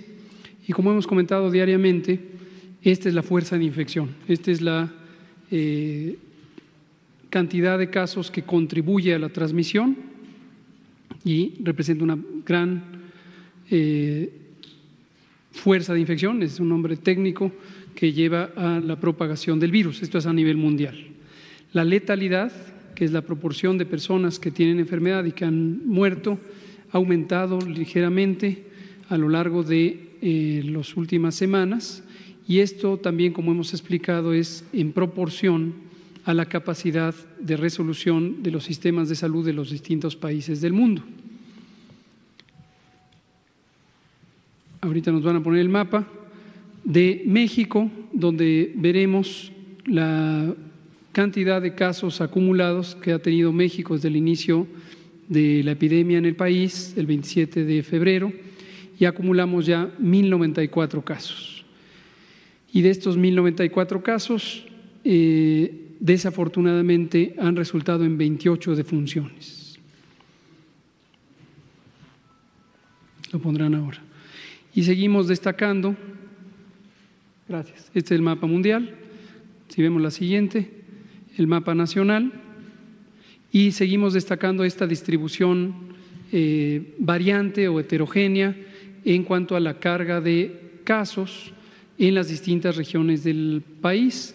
Es esperable que donde existe mayor población también exista mayor número de casos y esto concentra particularmente en las zonas urbanas, las tres mayores metrópolis, que son la del Valle de México, eh, la Ciudad de México y la zona conurbada, la eh, metrópoli en relación a Guadalajara y la metrópoli en relación con Monterrey. Es el doctor Hugo López Gatel, subsecretario de Promoción a la Salud, quien muestra precisamente el mapa en donde se confirma precisamente que hay 1.094 personas confirmadas con coronavirus en México, 2.754 que son analizadas en este momento como sospechosas y 28 defunciones. Según la información que ha dado a conocer Jesús Ramírez, quien es el vocero de la Presidencia de la República, en esta conferencia que usted escucha, se van a dar a conocer nuevas medidas de resguardo y nuevas medidas para controlar la transmisión del COVID-19. Seguimos escuchando. No perder esta oportunidad, esta oportunidad de mitigar drásticamente la transmisión. Eh, hemos insistido en que los estragos principales, los efectos principales de esta epidemia los vamos a ver durante la fase 3, que es la fase de dispersión comunitaria, la fase de transmisión más rápida, pero que en este momento, en este momento estamos justamente en la oportunidad de aprovechar eh, las medidas de mitigación que implican la restricción masiva, masiva, masiva. Millones de personas tienen que restringir su movilidad para que esto pueda tener un efecto positivo. Hemos enfatizado con esta simple frase, quédate en casa, quédate en casa, quédate en casa y lo seguimos diciendo, quédate en casa, porque tiene que ser una colaboración de toda la sociedad, del sector privado, del sector público, del sector social y de todos y cada uno de los individuos que viven en el país. Si nos mantenemos así, vamos a lograr reducir la velocidad de transmisión, reducir el número de casos y, por lo tanto, tendremos menor riesgo de que se saturen los hospitales y haya dificultades para atender a las personas. Hoy queremos destacar también, si me pasan la siguiente, viendo ya de manera específica la curva epidemiológica de casos acumulados en México, que es esta. Eh, ya pasamos, eh, como se ve, la cantidad de mil y pueden ver ustedes la forma de la curva que hemos explicado cada noche, en donde tuvimos una fase de crecimiento lento que gruesamente llegó hasta el 13 de marzo y a partir del 13 de marzo empezó una aceleración de la transmisión. Entonces, esto nos lleva a eh, declarar eh, nuevas medidas o el ajuste de las medidas existentes y aquí destaco como parte del plan que trazamos desde el inicio, plan que empezamos a diseñar desde la primera semana de enero. Pero hoy hay la necesidad de reforzar estas medidas, como las explicaré en un minuto. Y en la última diapositiva quiero recordarles a ustedes aquí presentes y a la sociedad mexicana lo que hemos explicado también en otras ocasiones, que es la comparación de lo que ocurriría si no hacemos nada, de lo con lo que podría ocurrir si hacemos algo. ¿Y qué es ese algo? Quédate en casa. Es la oportunidad de reducir la transmisión. En la curva naranja sería lo que se estima la historia natural de esta epidemia. La epidemia no contenida, la epidemia no mitigada, en la que tendríamos una gran cantidad de casos, sobre todo en el momento cumbre, alrededor de la eh, primera semana de mayo. En cambio, si tenemos estas medidas enérgicas y todos los miembros de la sociedad contribuimos a ellas, vamos a tener una curva epidémica más lenta, de propagación más lenta, con menos casos y vamos a ganar un poco de tiempo llevando la curva hacia eh, el mes de junio. Finalmente, quiero eh, relatar las medidas o el ajuste en las medidas que hoy aprobó el Consejo de Salubridad General. Si me pasan la siguiente, donde están las medidas, por favor, para que las vean. Esto va a salir publicado, desde luego, como un acuerdo del Consejo de Seguridad General que en su sesión eh, permanente hoy eh, resolvió. Estas son las medidas que ha propuesto la Secretaría de Salud y que ha adoptado el Consejo de Seguridad General como medidas de seguridad sanitaria. La primera medida eh, que ratifica la ya publicada es la se ordena la suspensión inmediata desde el 30 de marzo, hoy, y hasta el 30 de abril. Se extiende el periodo. Hasta el 30 de abril de actividades no esenciales en los sectores público, privado y social, es decir, todo, con la finalidad de mitigar la dispersión y transmisión del virus SARS-CoV-2 en la comunidad para disminuir carga de enfermedad, complicaciones y muerte por COVID en la población que reside en el territorio nacional. Ahora, ¿qué actividades no paran? Aquellas que son esenciales. Y definimos las cinco grupos de actividades esenciales. Las primeras son las que de manera directa son necesarias para atender la emergencia sanitaria. Esta emergencia sanitaria requiere actividades laborales en la rama médica, paramédica, administrativa y apoyo del sector salud, tanto en el campo público como en el campo privado. También las involucradas en la seguridad pública, la protección ciudadana, la defensa de la integridad y la soberanía nacional, la procuración e impartición de justicia, así como la actividad legislativa en los niveles federal y estatal. El grupo C es los sectores que se consideran esenciales para el funcionamiento fundamental de la economía. No enunciaré en este momento ningún detalle, saldrá publicado, pero es una lista muy específica de cuáles son las actividades consideradas como esenciales para el funcionamiento de la economía. El inciso D, la operación de los programas sociales del gobierno. Esto lo aclaro, es muy importante que continúe la operación de los programas sociales del gobierno. Entonces, las oficinas públicas harán una reducción inmediata de las actividades eh, administrativas accesorias, pero la operación no para. E inciso C, la conservación y mantenimiento de la infraestructura crítica que asegura la producción y distribución de servicios indispensables agua, energía, drenaje, saneamiento básico, etcétera. La medida 2 es la siguiente. En todos los sectores y actividades que han sido definidos como esenciales y por lo tanto que no paran, se deberá aplicar de manera obligatoria las siguientes acciones. No realizar reuniones o congregaciones de más de 50 personas. Más de 50. Se reduce el límite. Además del lavado frecuente de manos, estornudar y toser aplicando la etiqueta respiratoria, el saludo a distancia y todas las demás medidas de sana distancia vigentes y emitidas por la Secretaría de la Salud en lo que hemos llamado la Jornada Nacional de Sana Distancia, que naturalmente se extiende ahora hasta el 30 de abril. La medida 3 es que se exhorta a toda la población residente en territorio mexicano, incluida la que arriba al territorio mexicano procedente del extranjero, y que no participe en actividades esenciales a cumplir el resguardo domiciliario corresponsable en las mismas fechas, desde hoy 30 de marzo y hasta el 30 de abril de 2020. ¿Qué se entiende como resguardo domiciliario? A la limitación voluntaria de movilidad, limitación voluntaria de movilidad, permaneciendo en el domicilio el mayor tiempo posible. La medida 4 es que el resguardo domiciliario corresponsable se aplica de manera estricta a toda persona mayor de 60 años y hemos reducido el umbral también con respecto a la medida previamente publicada. O bien personas con diagnóstico de hipertensión arterial, diabetes, enfermedad cardíaca o pulmonar, inmunosupresión, ya sea adquirida o provocada, en estado de embarazo o puerperio inmediato, independientemente de que su actividad laboral se considere esencial. Es decir, para las actividades esenciales se necesita personal, pero si el personal está en una de estas categorías, tanto en sector público, privado o social, estas personas no deberán ir a trabajar y deberán ser reemplazadas por personas con fuera de estas categorías. Y una aclaración importante es que el personal esencial de interés público, esto incluye a los funcionarios de gobierno de todos los niveles, podrá de manera voluntaria presentarse a laborar pero solo aquel que se considera esencial de interés público. Medida 5. Una vez terminada la suspensión de actividades no esenciales y el resguardo domiciliario corresponsable, es decir, después del 30 de abril, la Secretaría de Salud, en acuerdo con la Secretaría de Economía y la Secretaría del Trabajo, emitirá lineamientos para el regreso escalonado y regionalizado a las actividades laborales, económicas y sociales en toda la población de México. Penúltima, la medida 6, se deberán postergar hasta nuevo aviso todos los censos y encuestas a realizarse en territorio nacional que involucren la movilización de personas y la interacción física cara a cara entre las mismas. Medida 7. Todas las medidas deberán aplicarse con estricto respeto y apego a los derechos humanos.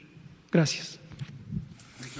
Bien, hemos escuchado a Hugo López Gatel, estamos al aire, Orlando. Vamos, hemos, hemos escuchado a Hugo López Gatel. Creo que es momento antes de que hable el señor secretario de Salud, que bueno, finalmente eh, requiere un poco más de tiempo para articular lo que quiere decir. Vamos a revisar lo que ha anunciado Hugo López Gatel, me parece que es muy importante.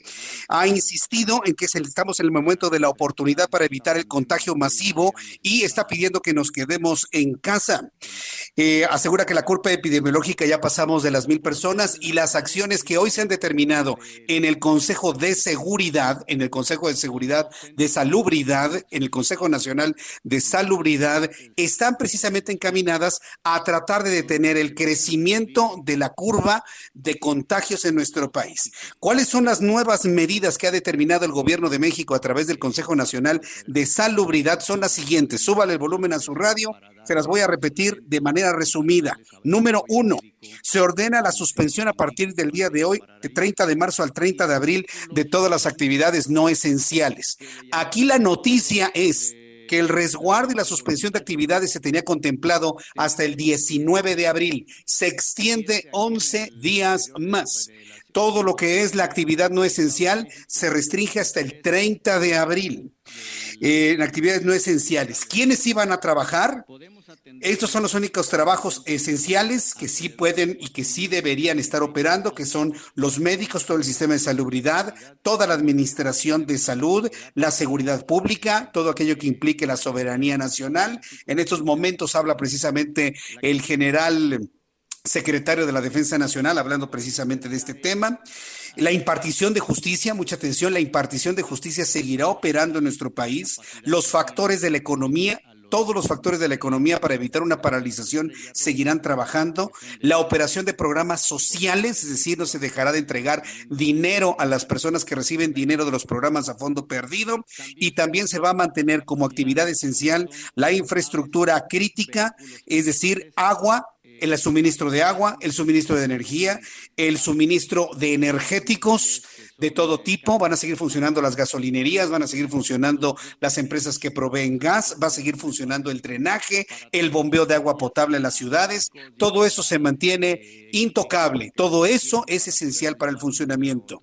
Se extiende hasta el 30 de abril el que no exista trabajo eh, no esencial. Se extiende hasta el 30 de abril el mantenerse en resguardo. Segunda condición aprobada el día de hoy. Se deberá aplicar eh, en los lugares donde se esté trabajando que no haya reuniones de más de 50 personas, insistiendo en el lavado de manos, la distancia social, el estornudo de etiqueta y todo este tipo de cosas que usted y yo ya sabemos. Número tres, se, se exhorta a toda la población a cumplir el resguardo domiciliario. Es decir, nos están pidiendo de una manera más enérgica en el gobierno y la Secretaría de Salud que nos mantengamos en un resguardo domiciliario hasta el próximo 30 de abril, entendiendo por resguardo, eh, resguardo domiciliario la limitación voluntaria de la movilidad. Es decir, hasta este momento no hay una una obligatoriedad para mantenernos en nuestra casa, con unas excepciones que ahorita le voy a decir. Pero el concepto es este, no hay toques de queda. Ojo con esto, ¿eh? No se han decretado toques de queda, ni mucho menos. Lo que se está pidiendo a la población es cumplir de manera más estricta con el resguardo domiciliario hasta el 30 de abril, lo que se entiende como una limitación voluntaria de la movilidad. Pero pero, número cuatro, se va a mantener esta limitación voluntaria de la movilidad de una manera más estricta, es decir, nos están pidiendo que no salgan a la calle los adultos mayores. Y esto eh, seguramente va a causar una serie de reacciones muy, muy importantes porque se está pidiendo que no salgan que no se movilicen los adultos mayores, es decir, personas de 60 años o más. Yo sé que decir 60 años adulto mayor puede ser una exageración para muchas personas, pero bueno, se está estableciendo como edad 60 años hacia arriba, no salir de sus casas en la medida de lo posible. También se está pidiendo un estricto, ser más estrictos en cuanto a salir a las calles a mujeres embarazadas, a personas con hipertensión arterial, a personas con obesidad, a personas con diabetes, independientemente de la edad que tengan. Es decir, los sectores y las eh, personas en riesgo, que son adultos mayores y personas con diabetes, obesidad, hipertensión, embarazo en el caso de las mujeres, o que contemplen todo esto que le he estado mencionando, se está pidiendo que definitivamente no salgan de casa de una manera mucho más estricta, a menos que es su actividad profesional, que la actividad que están realizando sea esté contemplada dentro de lo esencial. Entonces, en ese caso, pues que sí vayan a trabajar con todas las medidas necesarias. Asegura Hugo López Gatel como quinto punto que después del 30 de abril, la Secretaría de Salud, la Secretaría del Trabajo, la Secretaría de Educación Pública van a evaluar el regreso escalonado al trabajo en el país hasta después del 30 de abril. Evidentemente vamos a estar muy atentos de qué es lo que ocurre a mediados de abril, pero se estaría contemplando un regreso a las actividades después del 30 de abril de manera eh, escalonada. Número 6, se suspende el censo. El censo de población y vivienda está suspendido, no está cancelado, está suspendido, porque una de las medidas es evitar el contacto cara a cara con las personas y Número siete, todas estas medidas se van a aplicar con estricto apego al respeto a los derechos humanos. Esto es lo central que se ha informado el día de hoy, además de la numeralia que ya le hemos dado a conocer de más de mil personas que han fallecido el día de hoy. Y bueno, pues este, yo creo que este ha sido un día central en torno a ello. En concreto, ¿qué es lo que debemos entender? Nos están pidiendo que de manera más estricta usted y yo nos quedemos en casa. Vamos a escuchar lo que en estos momentos el general secretario de la Defensa Nacional insiste en cuanto a el, cuidado de la población y de lo que sucede en el territorio nacional. Me pareció importante el hacer este resumen de los siete puntos que se han anunciado hoy, decisiones tomadas en el Consejo Nacional de Salubridad. El ejército mexicano está informando cómo se están desplegando las instalaciones hospitalarias, porque recuerde usted que el sector salud se va a apoyar en toda la infraestructura de las Fuerzas Armadas de nuestro país para tener lo que ya le había platicado anteriormente, miles de camas, miles de respiradores, miles de personal necesario para atender a personas con coronavirus. Vamos a escuchar lo que dice el general secretario, que por cierto el distintivo en su brazo izquierdo del plan de emergencias de N3. En instalaciones hospitalarias. La que sigue, por favor. Eh, de esos 16 hospitales que, nos eh, asignaron, ya se fueron a revisar, ya tenemos eh, las necesidades que requiere el hospital para poder operar. Hay algunos que les faltan servicios, principalmente los gases medicinales, algunos la cuestión de la luz, cosas que vamos a poder resolver en unos 10 días a más tardar para que queden todos operativos. también nos, nos dieron otros, la que sigue, por favor. La que sigue. En estos momentos, en la conferencia vespertina, en estos momentos en la conferencia nocturna ya sobre coronavirus, están presentes seis personas. Hugo López Gatel, subsecretario de Salud. Marcelo Ebrard, secretario de Relaciones Exteriores. Jorge Alcocer, secretario de Salud. Olga Sánchez Cordero, secretaria de Gobernación. El general secretario Luis Crescencio Sandoval, secretario de la Defensa Nacional. Y el almirante Rafael Ojeda, el secretario de la Marina Armada de México. Estas seis personas, como usted lo notará, son de primerísimo nivel, dando a conocer estos acuerdos del Consejo Nacional de Salubridad. Tengo que ir a los anuncios, voy a ir a los mensajes en estos momentos, usted que me escucha en el Heraldo Radio en toda la República Mexicana. Vamos a ir a los mensajes y regreso enseguida con más información de lo que se acaba de dar a conocer. Después de los anuncios voy a revisar rápidamente algunos de los puntos esenciales de los siete, de las siete acciones que ha anunciado el gobierno federal en torno al coronavirus. Se reconoce que hay una aceleración en la curva de crecimiento de contagios. Sin embargo, bueno, pues establecen nuevas medidas o medidas más restrictivas para tratar de frenar la velocidad en la que se está propagando el coronavirus en México. Voy a los anuncios y regreso enseguida con más de esto aquí en el Heraldo Radio. Yo soy Jesús Martín Mendoza. Le invito para que se quede con nosotros y envíeme sus inquietudes, sus comentarios, opiniones, preguntas a través de mi canal de YouTube, Jesús Martín MX, y a través de Twitter, arroba Jesús Martín MX. Escuchas a Jesús Martín Mendoza con las noticias de la tarde por Heraldo Radio, una estación de Heraldo Media Group. Escucha las noticias de la tarde con Jesús Martín Mendoza. Regresamos. Son en este momento las 7 con 33, las 7 de la noche con 33 minutos hora del centro de la República Mexicana. En estos momentos en la conferencia nocturna habla Marcelo Ebrard Casaubón, secretario de Relaciones Exteriores, quien lee el documento resultado de este Consejo de Salubridad que, como le digo, encabezó el presidente de la República. Vamos a escuchar lo que está leyendo el secretario de Relaciones Exteriores, Marcelo Ebrard.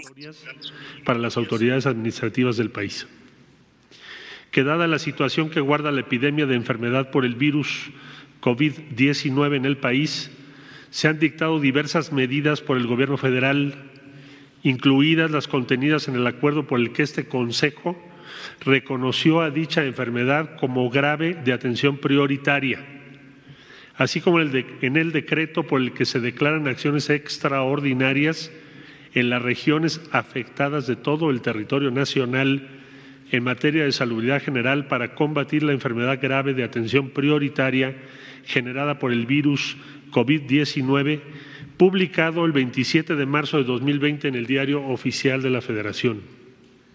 Que la Secretaría de Salud en las últimas horas ha señalado que el número de casos ha ido en aumento, por lo que ha recomendado que los habitantes del país permanezcan en sus casas para contener la enfermedad causada por el COVID-19 y que en virtud de lo anterior, este Consejo de Salubridad General, en uso de sus facultades y funciones previstas en el artículo noveno, fracción décimo séptima, de su reglamento interior, ha determinado la pertinencia de declarar como emergencia sanitaria por causa de fuerza mayor a la epidemia de enfermedad generada por el virus COVID-19 por lo que, con el afán de proteger la salud de los mexicanos, acordó expedir el siguiente acuerdo por el que se declara como emergencia sanitaria por causa de fuerza mayor a la epidemia de enfermedad generada por el virus SARS-CoV-2 COVID-19. Primero, se declara como emergencia sanitaria por causa de fuerza mayor a la epidemia de enfermedad generada por el virus SARS COV2 COVID-19. Segundo, la Secretaría de Salud determinará todas las acciones que resulten necesarias para atender la emergencia prevista en el artículo anterior. Transitorio, único. El presente acuerdo entrará en vigor el día de su publicación en el Diario Oficial de la Federación y estará vigente hasta el 30 de abril de 2020. Las medidas dictadas por la Secretaría de Salud son las que ya leyó el doctor López Gatel, por eso no las reitero. Informo que el Consejo de Salubridad solicitó también en la sesión de hoy a las diferentes dependencias del Gobierno federal y a los tres niveles de gobierno en el ámbito de sus respectivas competencias a brindar el apoyo para el buen éxito de, la declaración, de esta declaración, tomando las medidas que a continuación se enlistan. Primero, a la Secretaría de Gobernación mantener la comunicación y vínculo constante con los poderes de la Unión y con los gobiernos de las entidades federativas, así como las representaciones de la sociedad civil y en conjunto con la Coordinación General de Comunicación Social y Vocería de la Presidencia de la República, los medios de comunicación para promover el cumplimiento de las medidas descritas en la declaratoria de emergencia. Asimismo, el Instituto Nacional de Migración deberá tomar las previsiones sanitarias necesarias en puertos, aeropuertos y puntos terrestres de ingreso al territorio nacional para cumplir lo dispuesto en la declaratoria de emergencia sanitaria. Segundo, a la Secretaría de Hacienda y Crédito Público, Secretaría de Economía, Secretaría del Trabajo, Instituto Mexicano del Seguro Social, ISTE e Infonavit en lo conducente, para operar las medidas necesarias a fin de proteger a empresas y trabajadores durante la vigencia de la declaratoria, estableciendo comunicación permanente con sus representaciones. Tres, a la Secretaría de Hacienda y Crédito Público, Economía de Agricultura y Desarrollo Rural, para que se reúnan con los sectores productivos que participan en la producción y distribución de la canasta básica para llevar a cabo acciones eficaces que garanticen el abasto a toda la población. Cuatro, a la Secretaría de Bienestar del Trabajo y Previsión Social y aquellas dependencias que tengan atribuciones en la materia para la aplicación de las decisiones de apoyo social acordadas por el presidente de la República. Cinco, a la Secretaría de Seguridad y Protección Ciudadana, de la Defensa Nacional, Secretaría de Marina Armada de México y la Guardia Nacional a tomar las medidas para garantizar la seguridad a las personas y sociedad conforme a sus respectivas atribuciones así como para la protección y resguardo de instalaciones estratégicas y redes públicas de comunicación, velando, siempre por el debido respeto a los derechos humanos. Sexto, a las Secretarías de Hacienda y Crédito Público, de Economía, de Salud, de la Función Pública, Instituto Mexicano del Seguro Social, INSABI, ISTE, para resolver las necesidades de recursos humanos, equipo, dispositivos médicos y medicamentos que sean necesarios para que se garantice la atención oportuna y suficiente a quienes requieran atención médica en función de la pandemia del COVID-19. Siete, a la Secretaría de Educación Pública, CONACIT, y los centros de educación públicos y privados, reunirse para coordinar su aportación inmediata en las tareas de análisis e investigación que contribuyan a hacer frente a la pandemia. Ocho, a la Secretaría de Comunicaciones y Transportes, para la aplicación de disposiciones de esta declaratoria en lo que hace a vuelos, entradas y salidas de aeropuertos y puertos en coordinación con la Secretaría de Marina Armada de México. Nueve, la Secretaría de la Función Pública acompañará los procesos de adquisición necesarios para atender la emergencia temporal.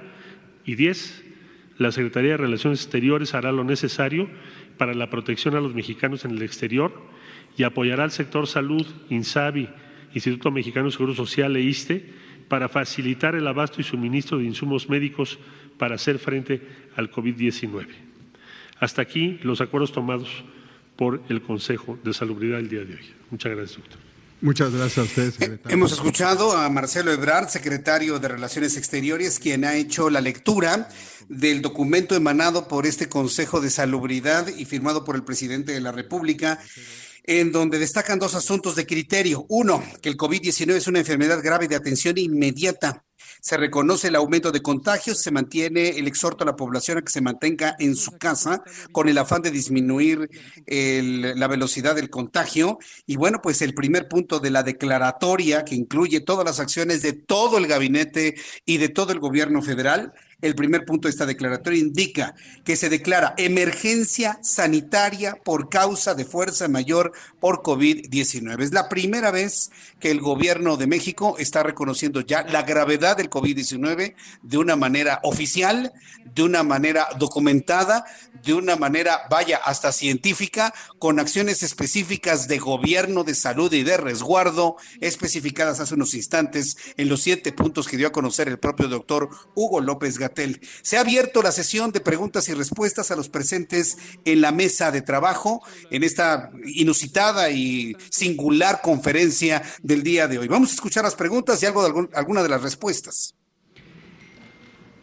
Todas y todos tenemos que hacer nuestra parte todas y todos al mantenernos en nuestra casa, resguardados del espacio público, contribuimos a protegernos a nosotros mismos y a proteger a todas y todos a la sociedad en su conjunto. El mecanismo es muy claro, pero no necesariamente todo el mundo lo percibe. Esta enfermedad se transmite, como hemos dicho muchas veces, por la vía respiratoria y esta vía respiratoria puede ser el contacto indirecto a través de las manos, por ejemplo, que se contaminan con las secreciones respiratorias llenas de virus, damos la mano o saludamos de beso o simplemente estamos a menos de un metro y medio de distancia. Esto, si ocurre en una, dos, tres, cinco personas, puede ocasionar un pequeño brote. Pero si estamos masivamente en el espacio público, entonces empieza la transmisión y los contagios de hoy se van a manifestar en 14 días. Los contagios dentro de 14 días se van a manifestar dentro de un mes. Y eso es lo que hace que cuando llegue uno a la fase 3, con este crecimiento acelerado que tenemos ahorita de la epidemia, podemos llegar con una gran carga de enfermedad. El peligro mayor es que esto supere la capacidad instalada, reconvertida, expandida y reforzada que ya tenemos en el sector salud. Y destaco esos cuatro elementos, porque es la capacidad básica, la capacidad existente, después la reconversión hospitalaria que hemos hecho, los planes de expansión física de los hospitales y también el reforzamiento que tenemos con el plan Marina y el plan DN3. Pero ninguna eh, sistema de salud, por amplio que sea o por modificado que sea, podría aguantar la posibilidad de recibir a todas y todas las personas enfermas si esas personas llegan por decenas de miles. Entonces, hoy es el momento de actuar. Les doy un dato de optimismo. Creo que también hay que valorar los elementos, las señales positivas. En la Ciudad de México existe un sistema de monitoreo de la movilidad urbana en plazas públicas, en pasos peatonales, en cruces, en eh, vías primarias. Y vemos ya de en los últimos cuatro días una reducción de 60% de la movilidad. Eso es muy positivo. Por cierto, agradezco a la doctora. Sin embargo, todavía vemos una movilidad que se puede reducir, que se debe reducir para no tener que lamentar los eh, contagios en la, fase 3. Hoy, hoy hay que actuar, hoy quédate en tu casa, hoy quédate en tu casa de aquí hasta el 30 de abril. Solo puedes salir si hay una actividad indispensable. Respecto a el personal de salud, efectivamente tenemos ya algunos brotes eh, en donde ha habido personal de salud involucrado. Lamentamos mucho esto. Eh, ha sido el conocimiento público que tuvimos un brote en una clínica del IMSS en Monclova, Coahuila, y desafortunadamente están involucradas médicos y enfermeras, médicas también, enfermeros. Y esto lo lamentamos mucho porque refleja la transmisión que también puede ocurrir en el seno de los hospitales. Aquí sabemos, porque se reconstruyó, que el contagio no ocurrió primariamente dentro del hospital a partir de un paciente, sino en una consulta privada de uno de los médicos fuera de este hospital, pero lo contagió a sus eh, colegas profesionales.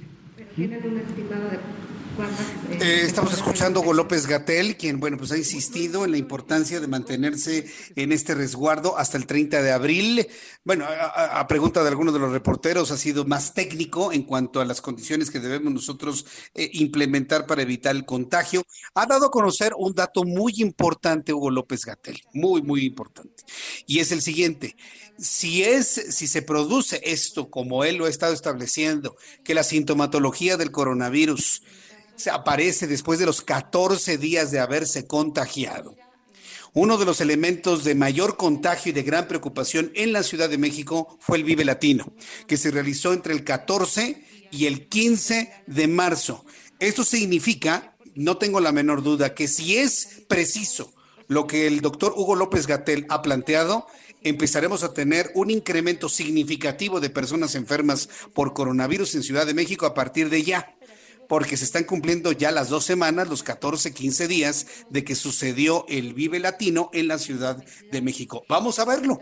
Yo le invito a que estemos muy alertas de lo que sucede en la Ciudad de México, porque si es preciso lo que dijo Hugo López Gatel y había personas con coronavirus en el Vive Latino, lo vamos a notar en estos días, en esta semana cuando aparezcan los datos de infección por coronavirus en las personas de la Ciudad de México.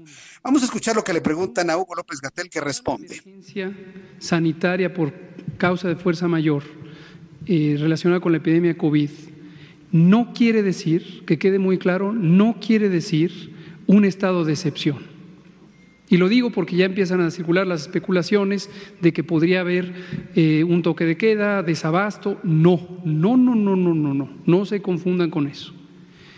Declarar la emergencia lo que nos permite es una mayor efectividad en la coordinación intragubernamental, que estamos muy satisfechos de ella porque ha sido muy fluida en todos los órdenes de gobierno y también a través de todos los sectores. Pero lo que nos permite sobre todo es sumar los esfuerzos. Invitamos enfáticamente a el sector privado y el sector social a que se sumen, a que tengan muy claro que esta es la última oportunidad para reducir los contagios. Si entramos en la fase acelerada con muchos contagios, con muchos casos, no se va a poder limitar la epidemia.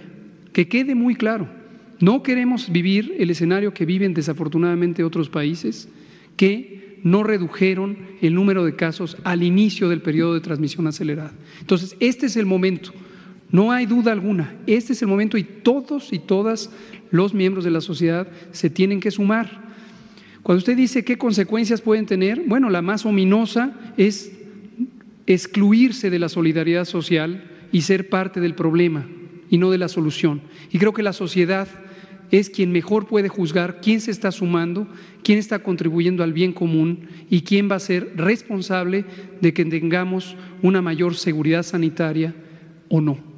Ese es el asunto. Hugo López Gatel, subsecretario de Promoción a la Salud, ha aclarado a pregunta de uno de los reporteros que la declaratoria de emergencia sanitaria por causa de fuerza mayor por COVID-19 no significa un estado de excepción. Ha aclarado que no hay toques de queda, que no hay desabastos, que no hay cierre de tiendas de autoservicio, nada por el estilo. Aclara el subsecretario que no se trata de un estado de excepción y tal y como lo aclaramos oportunamente aquí en el Heraldo Radio, no se trata de toques de queda. Nadie ha hablado de toques de queda. Se ha hablado de un resguardo, de una limitación voluntaria de la movilidad. Una limitación voluntaria de la movilidad es lo que se ha planteado con mayor eh, forma estricta, vamos a decirlo de manera más estricta, para adultos mayores de 60 años, para embarazadas, para personas con hipertensión arterial, obesidad y diabetes, nada más. Pero de ahí en fuera, usted es libre de hacer lo que quiera. Simple y sencillamente pedirle que no se reúna en grupos de más de 50 personas, en lugares cerrados, inclusive en lugares abiertos. Hace uso de la palabra Marcelo Ebrar, secretario de Relaciones Exteriores. Todos tenemos que cerrar filas. ¿Por qué? Dos motivos primordiales. Si no se hace, el daño económico crece, porque va a tomar más tiempo, más tiempo y más tiempo. Y entonces el impacto en empleo, en actividad económica, va a ser mucho mayor. Es mejor actuar ahora, como se dice, por razones de salud, pero también por razones de la economía. Entre más efectivo sea este mes de guardarnos todos, más pronto regresaremos a la normalidad. Cada día que pasa que no lo hagamos, a partir de ahora que Salud lo está informando el Consejo de Salubridad y hace una decisión, pues más tiempo nos tomaría regresar a la normalidad. Entonces, esa es una razón muy de peso. La otra razón estratégica es que para el sector privado no puede haber interés alguno en que se propague la pandemia y llegue a las filas de cualquiera de nosotros.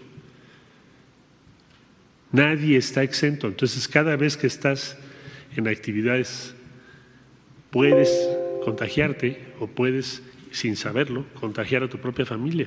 Entonces, es la protección de las familias y de la integridad de las personas. Cierto es, y lo sabemos, y ahí concluyo, que la inmensa mayoría de quienes se han contagiado van a salir adelante. No sé si más del 98, 97%. Pero eso es en porcentajes. Pero en la vida cotidiana sabemos que podemos perder algún ser, algún ser querido, sobre todo adultos mayores. Entonces no esperamos una oposición. Causas de fuerza mayor. Estamos también, y, mañana, Secretaría de Hacienda, Economía, pero también la Secretaría del Trabajo, la protección de los trabajadores, porque no se les puede privar de su salario este mes, de acuerdo a la ley. ¿Qué sucedería con quien se oponga o abra o diga a mí no me importa? Bueno, pues habrá desde sanciones administrativas, que te pongan una multa, una clausura, hasta inclusive, si se puede, si se demuestra que por razón de que tú hiciste eso, alguien se contagió, pues puedes tener hasta responsabilidades penales.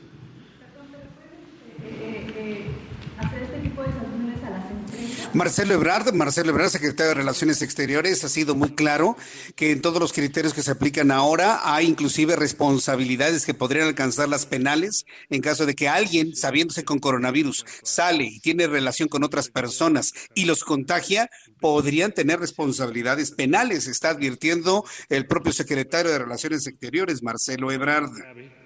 Que te impongan una sanción de corte penal para un caso muy extremo. Entonces, estamos apelando, y México lo ha demostrado muchas veces, a la conciencia social que tenemos. Esto es un proceso que estamos viviendo, yo lo haría equivalente al sismo que tuvimos en 85, a otras grandes tragedias que hemos pasado, y hemos salido avante y vamos a salir adelante. Es lo que está diciendo Marcelo Ebrard, el secretario de Relaciones Exteriores. Esta conferencia se va a extender mucho más y yo quiero invitar a todo el público que me está escuchando a que se mantengan en sintonía con esta frecuencia en sus noticiarios locales, en donde sus programas locales, en donde habrá más información de ello. Para la Ciudad de México, Brenda Peña y Manuel Cohen nos tendrán más de esta conferencia, en donde también esperamos que hable la secretaria de Gobernación, Olga Sánchez Cordero. Ya en la recta final de nuestro programa del día de hoy, quiero informarle lo siguiente. Nada más para que nos quede en la mente las siguientes noticias. Por favor, súbale el volumen a su radio. La Procuraduría Federal del Consumidor multará de manera ejemplar a quien se pase de listo con los precios durante esta temporada. La Universidad Nacional Autónoma de México ya tiene más de 11.500 aulas completamente virtuales para poder mantener la educación durante estos días. Hasta tres años de prisión a quien no respete el aislamiento por COVID-19 en Yucatán. Hoy Marcelo Ebrard hace unos instantes ya estaba mencionando que estos criterios pueden extenderse a toda la República Mexicana. Quiero informar que Michoacán ha blindado sus fronteras con, el, con los estados, Michoacán por coronavirus, e inclusive sabemos de algunos municipios en el norte del país que han implementado una idea de especie de toque de queda. Sin embargo, en lo que se ha informado el día de hoy, no hay toque de queda y se aclaró que no se trata de un estado de excepción. Oaxaca aplica el plan de emergencias N3 en apoyo al coronavirus. Ha despegado ya, y esto es importante saberlo, un avión de, de, de un avión mexicano con eh, personas con COVID-19 desde Perú, y esto es muy importante decirlo. El gobierno de Estados Unidos ha rechazado dejar bajo fianza a García Luna, otro de los temas importantes del día de hoy. Y bueno, pues decirle que ya hay fecha para los Juegos Olímpicos el año que entra del 23 de julio al 8 de agosto del 2021. Termino este programa de noticias informándole que los dólares arrancarán mañana desde un piso de 23 pesos, de 24 pesos con 18 centavos y a la compra en 23.23. 23. Bolsa Mexicana de Valores terminó en las 34.240.95 y oh, preocupación de lo que nos ha hablado el día de hoy, el precio del petróleo. Se ha bajado tanto el precio del petróleo mexicano que hoy cuesta 10 dólares con 37 centavos, se fue para abajo más del 20%. Los CETES siguen operando y siguen funcionando, es uno de los factores de la economía que se mantendrán sin movimiento. CETE a 28 días la tasa líder, 6.59% de rendimiento anualizado. Pues con esto hemos llegado al final de nuestro programa el día de hoy. Ha sido muy nutrido, muy importante. Yo le invito a que lo que ha escuchado el día de hoy lo comente con las personas que conoce. Y yo le espero mañana, 2 de la tarde, Heraldo Televisión, 6 de la tarde, Heraldo Radio. Soy Jesús Martín Mendoza por su atención. Gracias y que tenga usted muy buenas noches. Esto fue Las Noticias de la Tarde con Jesús Martín Mendoza. Heraldo Radio. Prueba la nueva experiencia de manejo y déjate cautivar por el diseño y tecnología de Ford EcoSport 2020. Mensualidad desde 3,860 más seguro de 999 con Ford Blue. Visítanos en Ford Zaragoza, en Calzada Ignacio Zaragoza 892. Vigencia al 31 de marzo de 2020. Descubre la autodiferencia. Términos y condiciones en Ford.mx, diagonal compra, diagonal promociones. Para evitar el contagio de COVID-19, recuerda no saludar de mano, beso o abrazo. Desinfecta tus manos con gel antibacterial o con alcohol base del 70% antes y después de salir a cualquier lado. Para más información, llama al 800 44 800 Cuídate, la salud está en tus manos. CIRT, Radio y Televisión Mexicanas. La 64 legislatura abre el Senado de la República. Con un nuevo modelo de inclusión y participación de los ciudadanos en la discusión y elaboración de leyes. El Parlamento abierto se han escuchado todas las voces y puntos de vista para legislar con mayor responsabilidad, justicia y eficacia. Con la participación de la UNAM, se crea el Observatorio de Transparencia Legislativa para vigilar y evaluar la toma de decisiones. El Parlamento Abierto es legislar con la participación de todos. Senado de la República. Cercanía y resultados. ¿Te causa ansiedad o preocupación el entorno de la contingencia? Comunícate con nosotros. Llama a la línea de apoyo emocional Heraldo Media Group. Tenemos a un especialista del otro lado de la línea. Llámanos 5585 26 29 57. Además, todos los días tenemos sesiones grupales de forma virtual vía Skype. Línea de apoyo emocional Heraldo Media Group 5585 26 29 57. Selling a little or a lot? Shopify helps you do your thing however you cha-ching. Shopify is the global commerce platform that helps you sell at every stage of your business. From the launch your online shop stage to the first real life store stage, all the way to the did we just hit a million orders stage. Shopify is there to help you grow. Shopify helps you turn browsers into buyers with the internet's best converting checkout. 36% better on average compared to other leading commerce platforms because businesses that grow grow with Shopify. Get a $1 per month trial period at shopify.com/work. shopify.com/work.